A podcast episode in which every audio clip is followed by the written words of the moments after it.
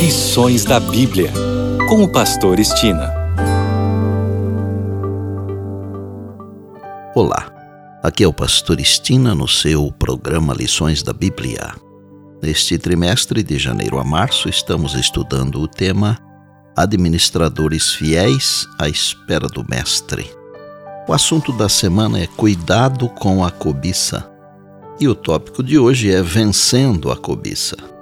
A cobiça é uma questão do coração, e como o orgulho e o egoísmo muitas vezes passa despercebida, e é por isso que pode ser tão mortal e enganadora.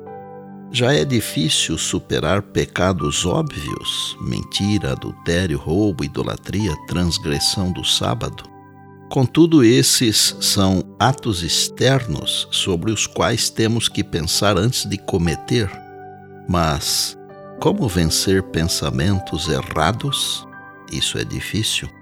Vimos durante toda a semana histórias terríveis de pessoas que cobiçaram e tiveram um final muito infeliz. A Bíblia diz que tudo que foi escrito para o nosso ensino foi escrito, está em Romanos capítulo 15, verso 4. Evidentemente, todas estas e outras histórias mais estão registradas para servirem de lições para o povo de Deus. Deus nos dá provimento para vencermos toda tendência para o pecado. Veja as palavras de Paulo em 1 Coríntios 10, verso 13.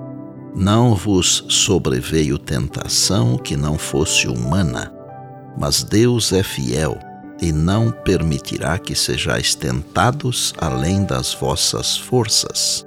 Pelo contrário, juntamente com a tentação, vos proverá livramento, de sorte que a possais suportar.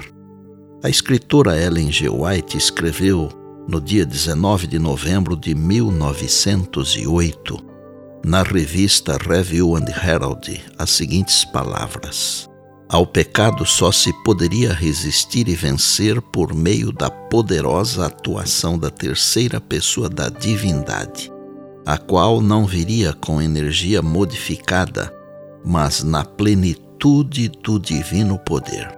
É o Espírito que torna eficaz o que foi realizado pelo Redentor do mundo.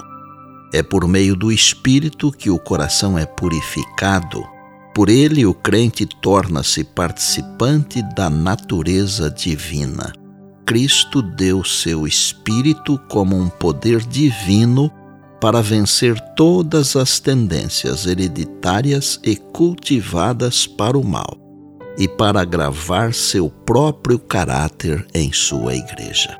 Veja o seguinte: Paulo diz que Deus nos dá o livramento e Ellen White diz que é por meio do Espírito Santo que podemos vencer qualquer má tendência, seja ela herdada ou cultivada. Alguém poderia perguntar: o que fazer então para vencer a cobiça? É claro que dependemos do poder do Espírito Santo de Deus atuando na nossa vida sem ele não se vence nem mesmo as menores batalhas da vida. Vou enunciar aqui ou enumerar aqui três passos que podem nos ajudar no processo. Primeiro, tome a decisão de servir a Deus, depender dele e fazer parte de sua família. Josué 24,15 diz: Escolham hoje a quem vão servir. Eu e a minha casa serviremos ao Senhor. Segundo, ore diariamente e inclua Mateus 6,13, que diz: E não nos deixeis cair em tentação, mas livra-nos do mal, pois teu é o reino, o poder e a glória para sempre. Amém. Ao sentir cobiça por algo que você sabe que não deve ter, ore sobre isso, reivindicando promessas da Bíblia para a vitória conforme acabamos de ouvir agora há pouco em 1 Coríntios 10, 13. E terceiro, seja regular no estudo da palavra. O salmista disse: Guardo no coração a tua palavra para eu não pecar contra ti. Salmo 119, verso 11. Jesus foi tentado em todos os pontos em que somos tentados. Para resistir, Ele passava noites inteiras em comunhão orando ao Pai.